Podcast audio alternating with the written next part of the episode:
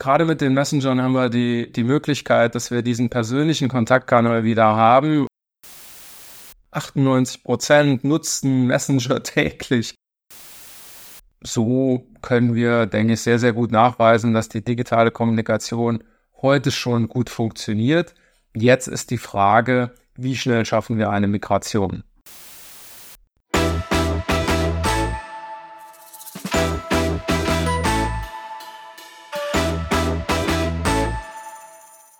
Hallo und herzlich willkommen zu Regalplatz, dem Podcast der Lebensmittelpraxis. Bei Regalplatz sprechen wir jede Woche mit einer inspirierenden Persönlichkeit oder einem Experten, einer Expertin aus der Lebensmittelbranche.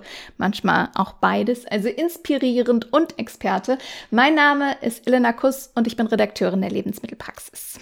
Und mein Name ist Theresa Kalmer. Ich bin Volontärin der Lebensmittelpraxis und ich freue mich sehr, heute das erste Mal bei Regalplatz dabei zu sein. Ab jetzt werden Sie meine Stimme hier auch häufiger hören, weil ich seit diesem Jahr das Podcast-Team unterstütze.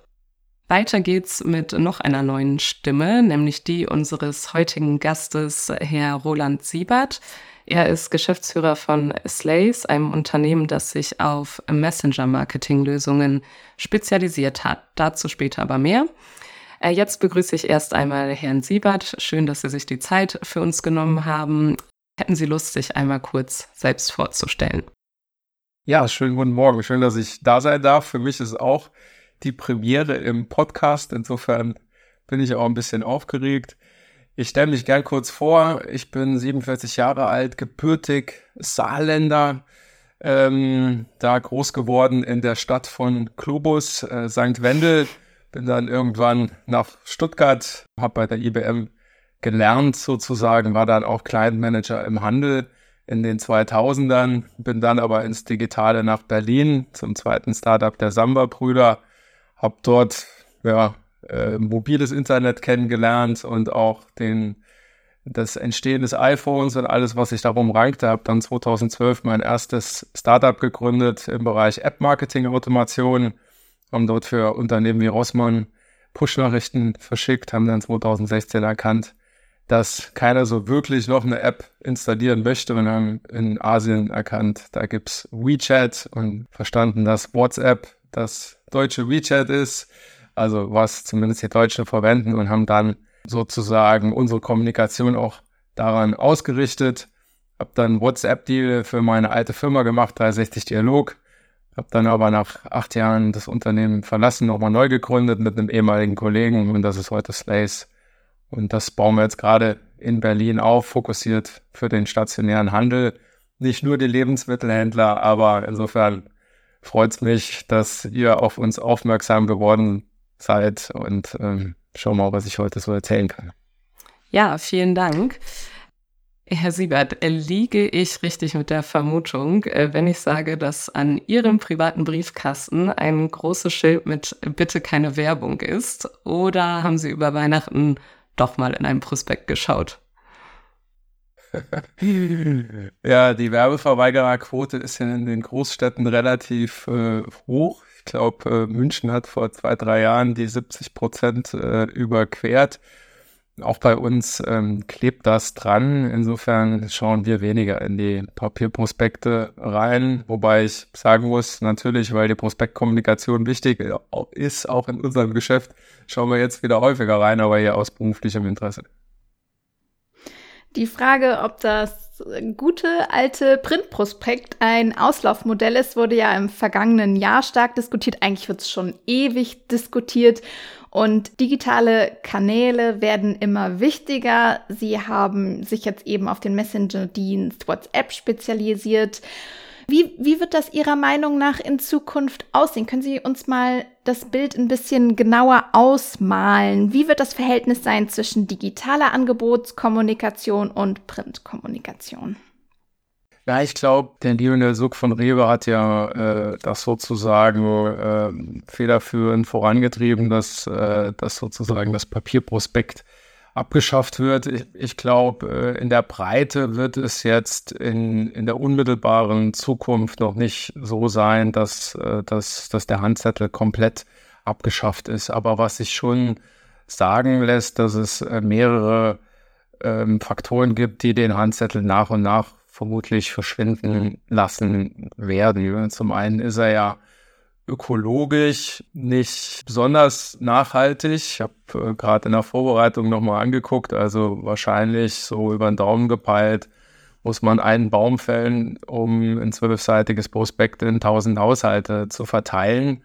Und das bei einem hohen Streuverlust. Ich habe zuletzt mit einem Händler gesprochen, der hat sich gerühmt, dass nur in den Untersuchungen er nur so ein Drittel ähm, der Haushalte an Streuverlust hat. Und Streuverlust heißt dort, es wird überhaupt nicht zugestellt, also in, in Tests. Ja, und das heißt noch nicht, äh, wie viele Leute schauen sich ähm, den Handzettel sozusagen an. Und das Digitale hat eben viele, viele Vorteile. Ähm, dass wir eben personalisieren können. Und ich denke, der, der Verbraucher heute erwartet auch mehr und mehr, dass Angebotskommunikation in einer Zeit, wo ich eine geringere Aufmerksamkeitsspanne habe, dass die mehr und mehr personalisiert ist. Ja, dass ich mir nicht 56 oder 32 Seiten durchblättern muss, was sicherlich vielleicht noch auch schön war für meine Mutter, früher sich eine Tasse Kaffee zu brühen und, und dann das Globus-Prospekt sich anzuschauen aber heutzutage ist das, glaube ich, weniger an der, an der, an der Tagesordnung. Und insofern denke ich, nach und nach ähm, wird sich das dann auch vollziehen mit dem, mit dem Papierprospekt. Wenn man sich jetzt so in einen Händler oder eine Händlerin hineinversetzt, was gibt es noch für Gründe, dass ich zum Beispiel auf Slays setzen sollte?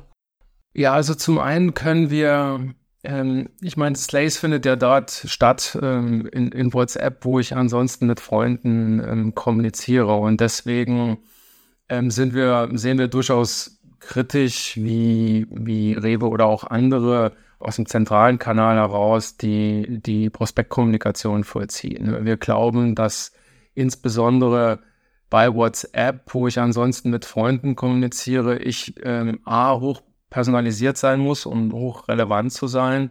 Aber was wir grundlegend anders bei Slaves machen als viele andere, wir kommunizieren immer lokal. Also wir glauben, dass ich ähm, zur Stammfiliale eine besondere Beziehung habe und zu den Mitarbeitern in der Stammfiliale. Und ähm, dort ähm, eben der Verbraucher auch eine höhere Wahrscheinlichkeit hat, ähm, seine Daten auch ähm, bereitzustellen. Ja, weil der nette Mann an der Wursttheke oder der Kassierer, der sich immer verkleidet äh, zu Fasching oder zu Weihnachten, ähm, die sind mir halt sympathisch und äh, mit denen führe ich auch eine, eine engere äh, Beziehung.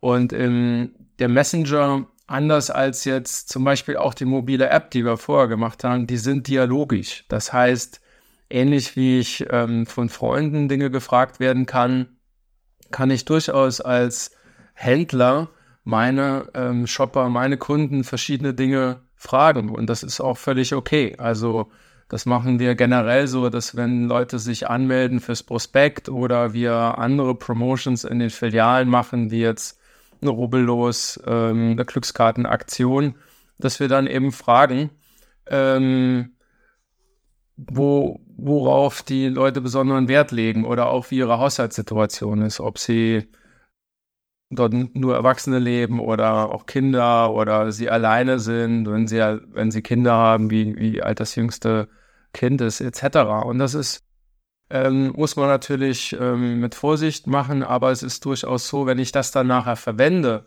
und der Verbraucher erkennt, da entsteht relevante Kommunikation und relevante Angebote, ähm, dann entsteht dort eben auch eine Offenheit, ähm, das zu tun. Und diese Personalisierung, die kann ich eben ähm, in, in der Messenger-Kommunikation sehr, sehr gut umsetzen. Ich kann sie aber auch interaktiv gestalten. Also ich kann äh, nebst dem Abfragen, kann ich Dinge eben auch ähm, medial unter, unterzeichnen. Ich kann ähm, Videos, kleine Videos zeigen etc. Und so werden unserer Wahrnehmung nach ähm, online und offline auch mehr verschmelzen. Also, dass ähm, wir es schaffen, dass ich im Laden mir Zusatzinformationen holen kann zu gewissen Produkten oder gewissen Angeboten ähm, oder dass ich eben auch außerhalb des Ladens mir schon gewisse Dinge reservieren kann beispielsweise und dann meinen Einkauf äh, schon vielleicht äh, in der Zukunftsversion so gestalten kann, dass gewisse Dinge ähm, schon bereitgestellt werden, wenn ich den einfach fortsetze. Wie hoch ist denn die Bereitschaft, solche wirklich persönlichen Fragen zu beantworten? Also Stand jetzt. Die ist, äh, die ist nicht so klein wie vielleicht unsere Industrie oder die Branche denkt. Ja, also wir haben früher oder ich habe das Internet 94, 95 in Amerika kennengelernt, wo ich Austauschschüler war, habe dann mobiles Internet professionell kennengelernt ähm, und dann die Apps. Und ähm, das Spannende an den Messengern ist wirklich, dass es der erste Kundenkommunikation und Kundenkontaktkanal ist, der völlig ausgerollt ist beim Verbraucher. Ja, also 98 Prozent nutzen Messenger täglich. Und es ist so erstaunlich für mich, dass wir das erste Mal in einer Situation sind, wo wir nicht dem Verbraucher erklären müssen, wie jetzt eine mobile App funktioniert und wir als Unternehmen haben die alle schon gebaut, sondern jetzt müssen wir das mal umdrehen und überlegen, okay, wie kriegen wir denn diesen täglich genutzten Kanal in unseren äh, Kommunikationsmix und unser Business rein? Und wir machen ein paar Lebensmitteleinzelhändler, aber sind sehr äh, tief zum Beispiel im Fachhandel bei Oronix Deutschland ausgerollt. Und dort erkennen wir, dass ähm, gerade wenn ich im Umfeld der, der Filiale kommuniziere, ja, und wir machen immer Onboardings ähm, im, im Umfeld der Filiale, dann ist eine Bereitschaft da, weil die Leute eben diesen Bezug haben. Und wenn ich dann, ich sag mal, einfacher anfange und eine kleine Willkommensprämie ähm, aus oder ein Willkommensgeschenk aushändige und ich frage, magst du Kaffee, Tee und oder heiße Schokolade? Und ich gebe das ähm, an mit einem Buttonklick und bekomme dann einen kleinen Coupon vorne an der heißen Theke mir einen Kaffee abzuholen. Das sind die kleinen Schritte, die, wenn ich gehe, ähm, dass ich dann auch weitere Informationen bereitstellen kann. Ich glaube, es ist, ich habe das nochmal überlegt, ne, früher, man sagt ja immer Tante Emma oder bei mir war es die Frau im Spielwarenladen. Da bin ich reingegangen und habe meine gelben sauren Gurken äh, immer gekauft Natürlich war, ich, war es damals total klar für mich, dass die, dass die Frau das behält und, und mir das nächste Mal wieder fragt, Roland, magst du wieder deine sauren Gurken? Und ich glaube, heute, gerade mit den Messengern, haben wir die, die Möglichkeit, dass wir diesen persönlichen Kontaktkanal wieder haben. Und ähm, ich denke, wenn man das mit, mit, mit Sicht und Bedacht macht, dann werden sich auch die Shopper daran gewöhnen und wir sehen das gar nicht so sehr. Mal konkret wir machen ja auch Prospektkommunikation, zum Beispiel da im Elektronikfachhandel und da haben wir eben auch schon belastbare äh, Zahlen. Wir haben das immer eingebettet in eine Gewinnspielaktion. Also wir haben, wir haben so Glückskarten, rubbellose ohne Rubbellack, wieder ökologisch, ähm, so Glückskarten mit, mit individuellen QR-Codes ausgehändigt. Ähm, die haben die Shopper gekriegt, wenn sie einen Mindestbon gekauft haben. Und die haben sich dann in zehn Sekunden geonboardet, registriert, gelernt, ob sie gewonnen haben oder ob sie sofort was gewonnen haben oder eben an der Monatsverlosung teilnehmen. Und im Anschluss haben wir sie gefragt, hey, möchtest du über, über unsere Aktion denn gerne auch persönlich informiert werden hier in diesem Kanal? Und dann haben das 75 Prozent bejaht. Und, ähm, und diejenigen, die dann über eine Aktion informiert wurden oder über die Aktion mit dem Prospekt informiert wurden, dann haben wir bei den Öffnern was wir messen können. Das ist auch etwas, was besonders ist, sonst kriegst du ja beim Papierprospekt nicht unbedingt hin. Ähm, haben nur den Öffnern gesagt, hey, ähm, dürfen wir denn einmal im Jahr zu deinem Ehrentag auch ein kleines ähm, Präsent machen? Und dann haben 42 Prozent der Öffner haben uns komplette Geburtsdatum eingegeben. Ja, das heißt, meine Antwort darauf, klar, die, man sollte ähm, sorgsam sein und auch mal gucken, wie der Einzelne ist. Also es gibt durchaus natürlich gewisse Reaktanzen in gewissen ähm, Zielgruppen und wenn man die, die können wir ja auch messen, dass Leute nicht ähm, reagieren oder sie uns irgendwann blocken und so weiter. Ne? Dann muss, dann braucht man ja in diesen, in diesen Zielgruppen auch nicht weiterzumachen. Aber es ist mitnichten so, dass ähm, der einzelne Shopper unserer Wahrnehmung nach da ähm, nicht seine Daten geben würde. Sie haben bestimmt auch mitbekommen, dass Anfang Dezember 2022 hat Rewe auch schon mal einen Chatbot eingeführt über Instagram. Und genau der wurde tatsächlich nach vier Monaten wieder eingestellt, weil es hieß, dass die Zahl der registrierten User und das wöchentliche Wachstum ähm, ja gezeigt hätten, dass der Service aktuell für nicht genügend Menschen relevant sei. Hat sich in, innerhalb eines Jahres so viel geändert oder ist es vielleicht doch noch zu früh für solche innovativen Mediaansätze? Also ich habe am Rande davon gehört und bin mir gar nicht so, oder ich weiß nicht, wie das Onboarding passiert ist, also wie die, ähm, wie die Leute dazu eingeladen wurden. Was wir oft wahrnehmen, ist, dass wenn, wenn man einfach das äh, Prospekt nimmt, so als äh, Massenkommunikationsmedium und das einfach überführt und sagt, du bist jetzt in dem digitalen Kanal von WhatsApp oder Instagram und wartet dann drauf, dass Leute ähm, begeistert sind und, und das abonnieren, dann funktioniert das nicht gut. Also, ähm, oder ich einfach einen lieblosen QR-Code neben dem Prospektständer im Laden stelle. Ja, ich, ähm, deswegen gehen wir diesen umgekehrten Ansatz. Also A, im Kontext der Filiale, auch im Kontext der, der Customer Journey, also da, wo, wo die, wie die Einkäufe passieren, dort immer Momente schaffen, wo der Shopper bereit ist, zu interagieren. Deswegen dieses Beispiel des Rubbelloses, ich bin total begeistert, wie gut diese Rubbellose funktionieren, weil dort habe ich ein, ein positives Ersterlebnis. Ich komme einfach rein in diese digitale Interaktion und dann kann ich das weiterführen.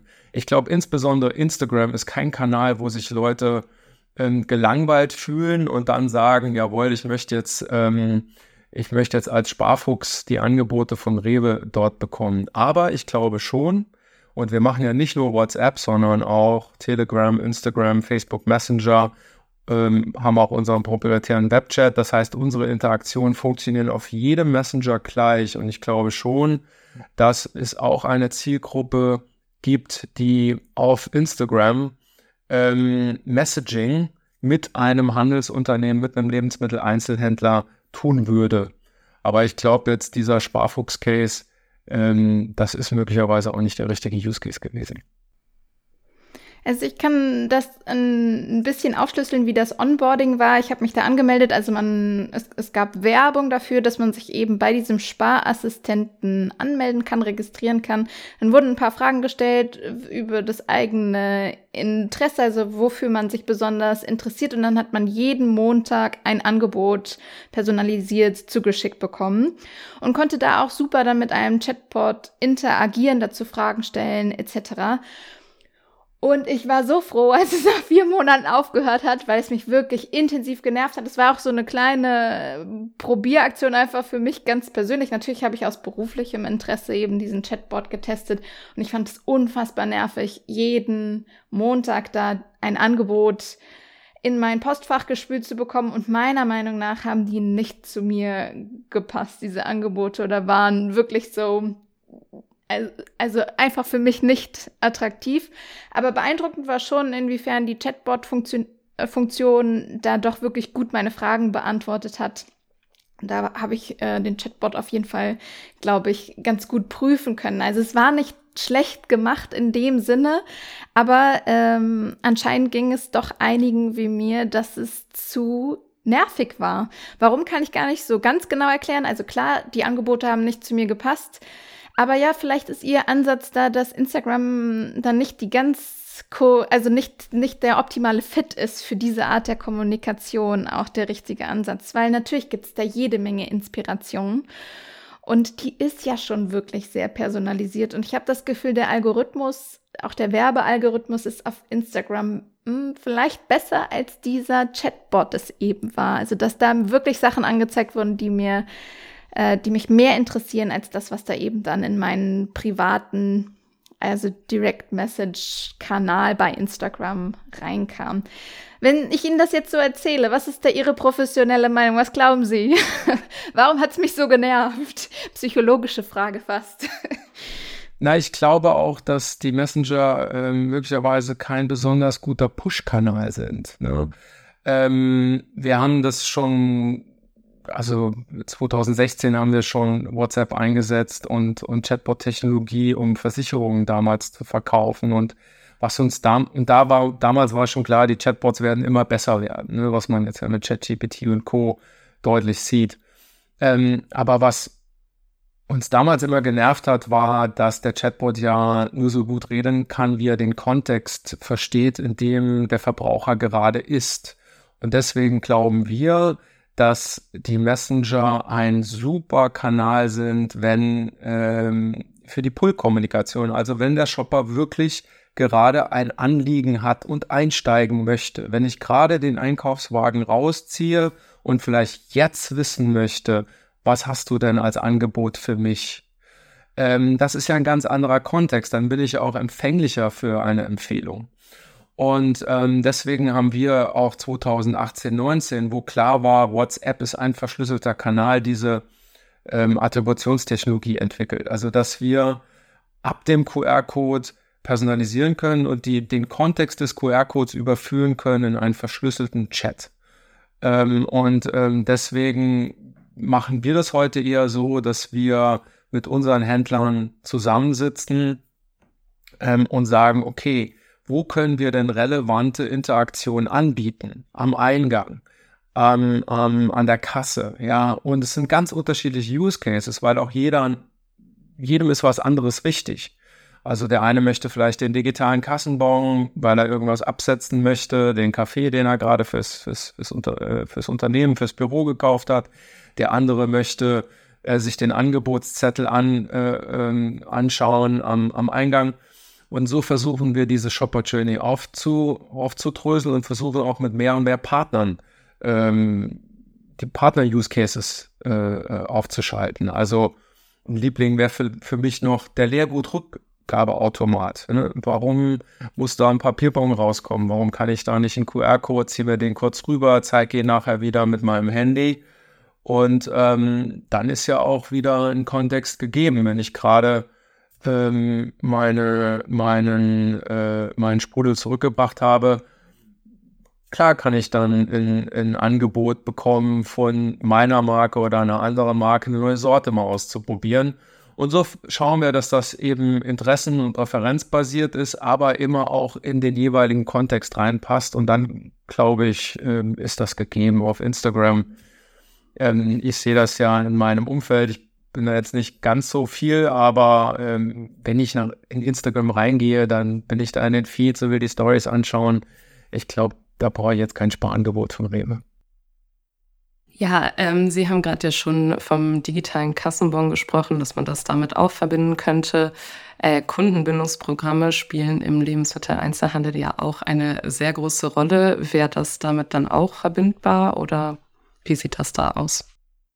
Absolut. Also ich, ähm, man muss ja zum einen sagen, ähm, dass die Messenger, die sind ja ähm, nur ein Touchpoint, ähnlich wie die mobile App oder der, die, die Webseite. Und äh, wir integrieren auch alles, was die App oder die Webseite auch integrieren würde. Das heißt, ähm, wir sind äh, Kommunikations-, aber auch Interaktions- Kanalen und ähm, ermöglichen natürlich auch so sehr niedrigschwellig Treuepunkte zu sammeln oder ähm, äh, anderes, was ich, was ich in der mobilen App ähm, auch machen würde. Und wir integrieren da auch. Also wir sind ein ganz offenes ähm, System. Wir fokussieren uns auf die Messenger, aber wir wissen, darüber gibt es ein CRM, äh, links und rechts gibt es die Kundenkarte und die mobile App. Und ähm, je nach Händler nutzen sie auch noch Payback oder irgendwas anderes. Wie teuer ist das für den Händler? Ist es teurer, den Handzettel zu drucken, zu verteilen mit dem schon angesprochenen Streuverlust oder sind die digitalen Angebote, die zu schaffen, aufzustellen, aufzubauen, teurer? Ja, ich habe jetzt gerade eine Diskussion. Wir, wir werden für, einen, ähm, für einen Nahversorger ähm, äh, arbeiten, ähm, und ähm, dem brechen teilweise die Verteilgebiete weg. Ne? Also es gibt ja auch noch andere Gründe, warum das Papierprospekt unter Druck ist. Aber die sagen auch, Papier ist teuer geworden nach der Pandemie. Und ähm, wenn man jetzt mal über den Daumen schlägt, ähm, dass man vielleicht 10 Cent äh, Vollkosten hat für ein, für ein Prospekt mit, mit dem Streuverlust, ähm, dann ist ja die Frage, wie viel kommen auf Basis des Prospekts in den Laden? Und da höre ich unterschiedliche Dinge. Ich würde ja mal sagen, sagen wir mal 5 Prozent. Ja, und dann hätte ich irgendwie 2 Euro Kosten. Und da darf mich jeder challengen. Und für ein digital verteiltes Prospekt habe ich ungefähr Kosten von, von 16 Cent. Ja. Und es ist voll messbar. Ähm, die werden auch alle zugestellt und wir haben, wir haben messbare Öffnungsraten. Viele in unserem Wettbewerb, die, die sagen dann, okay, die Nachricht ist zugestellt und wir haben 95% Öffnungsraten. Wir messen wirklich die Öffnungsrate von einem Prospekt und die variiert dann ne? vom Fachhandel bis zum Discounter. Discounter äh, haben die höchsten Öffnungsraten. Und wenn ich das dann runterrechne, dann, dann habe ich zum einen diesen Messpunkt und der liegt unseren Berechnungen nach äh, deutlich unter diesen 2 Euro oder selbst wenn es 1,50 Euro 50 wäre. Und perspektivisch gehen wir noch weiter, also dass wir dann auch Messpunkte haben, um den, den sogenannten Drive to Store, also ist jemand wirklich in die Filiale gekommen, durchmessen können. Also wir spielen dynamische QR-Codes raus oder messen danach, hat jemand danach äh, wieder einen Check-in einen Check-in QR-Code gescannt oder geben, so dass die Händler können individuelle Coupons aus die dann ähm, von dem Angebot, wo ich mir ein Angebot reservieren kann und was dann eben an der Kasse eingelöst wird. Und ähm, so können wir, denke ich, sehr, sehr gut nachweisen, dass die digitale Kommunikation heute schon gut funktioniert. Jetzt ist die Frage, wie schnell schaffen wir eine Migration? Ich habe zuletzt mit jemandem gesprochen, der hat das auch bei einem größeren Filialisten gemacht. Und ähm, er sagt, das ist eben schon Arbeit. Wir werden eine gewisse Art von Parallelbetrieb haben. Also du wirst digital aufbauen müssen und wirst noch Papier machen, Papierprospekte machen müssen und wirst dann natürlich eher in Verteilgebieten, die digital affin sind, mit Haushalten, die digital affin sind, das schaffen, das nachweisbar zu, zu, ähm, zu switchen. Und andere werden ein bisschen äh, länger dauern. Ähm, heute einfach das Papierprospekt abzuschalten, das ist schon ähm, mutig. Ne? Ich habe äh, zuletzt mal mit, ähm, mit jemand gesprochen und da ist ein, haben sie das versucht und äh, da hatten die einen zweistelligen Umsatzrückgang. Ja? Das heißt, das wird jetzt von Knall auf Fall nicht gehen, aber ich bin sehr, sehr zuversichtlich, dass wir heute schon auf den Unitkosten, also auf den Einzelkosten, das positiv haben und das Zug um Zug auch so hinbekommen, dass man das für komplette Verteilgebiete oder komplette Filialen auch hinbekommt. Papier ist nicht nur teuer, sondern, wie Sie anfangs auch schon gesagt hatten, ja, ist das Prospekt auch ein wenig zum Klimasünder erklärt worden. Wir haben uns da gefragt, wie nachhaltig ist denn da digitales Marketing tatsächlich? Ja, das ist eine spannende Frage. Vorhin habe ich ja schon gesagt, also wenn man jetzt Papierprospekte nimmt, dann ist ähm, der Klimasünder von daher ja ein bisschen gegeben, als dass ich Papier brauche und Druckfarben und die Papierprospekte müssen transportiert werden. Ähm, aber auch digitale ähm, Werbung und Marketing hat natürlich seinen Fußabdruck. Und ähm, ich habe mir mal angeschaut, was wir jetzt im, im letzten Jahr bei unseren ähm, Servern an, an CO2-Abdruck hatten. Also zum einen nutzen wir einen Hosting-Provider, der äh, nachhaltig ist und äh, sozusagen Strom von erneuerbaren Energien verwendet. Ähm, das ist schon mal sehr, sehr gut. Aber wir hatten insgesamt nur den CO2-Abdruck von einem Zwei-Personen-Flug nach Mallorca und zurück. Also das relativ, da würde ich fast vermuten, dass äh, der meiste, allein der Transport der Papierprospekte bei den meisten ähm, höheren CO2-Abdruck hat.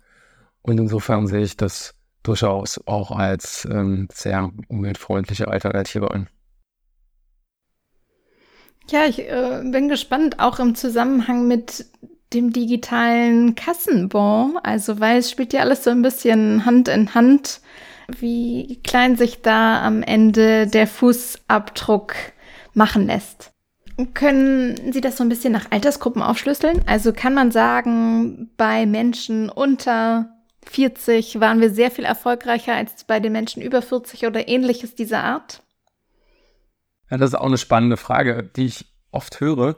Und wenn wir uns, also die Bundesnetzagentur macht zum Beispiel so ähm, Statistiken auf, wie die Messenger-Nutzung über die Altersgruppen hinweg ist. Und die bricht irgendwann ab, aber das ist ähm, wirklich im hohen Alter. Ne? Also jenseits der 70 ähm, habe ich dann plötzlich nur noch 80 Prozent der Leute, die Messenger nutzen. Unglaublich ähm, wenig. ja. Genau. Und äh, deswegen das letzte, was den, was uns fehlte, war die, äh, die QR-Code-Nutzung. Ne? Also die Pandemie hat uns äh, sehr in die Karten gespielt im Punkto der QR-Code-Nutzung, die damals wichtig war als berührungslose Interaktionsmöglichkeit, um eine Speisekarte oder sowas anzugucken.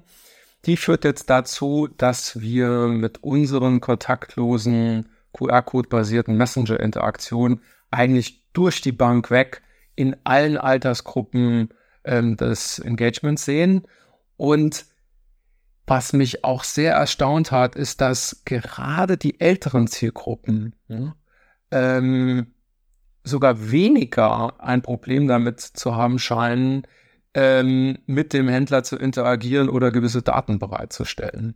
Die schicken dir dann auch natürlich ihr Katzengif und äh, ihre, ihre sonstigen ähm, Bilderchen rein, ne, die sie in ihrem Freundeskreis so ähm, verteilen aber es bricht im Alter nicht ab. Ich würde sagen, WhatsApp ist ähm, sogar der einzige digitale Interaktionskanal, der da funktioniert. Weil was man nicht, auch nicht vergessen darf, ist nicht nur die Nutzung, sondern auch, dass ich als ähm, ältere Person, die vielleicht nicht so digital affin ist, das, was ich können muss in WhatsApp, das habe ich gelernt.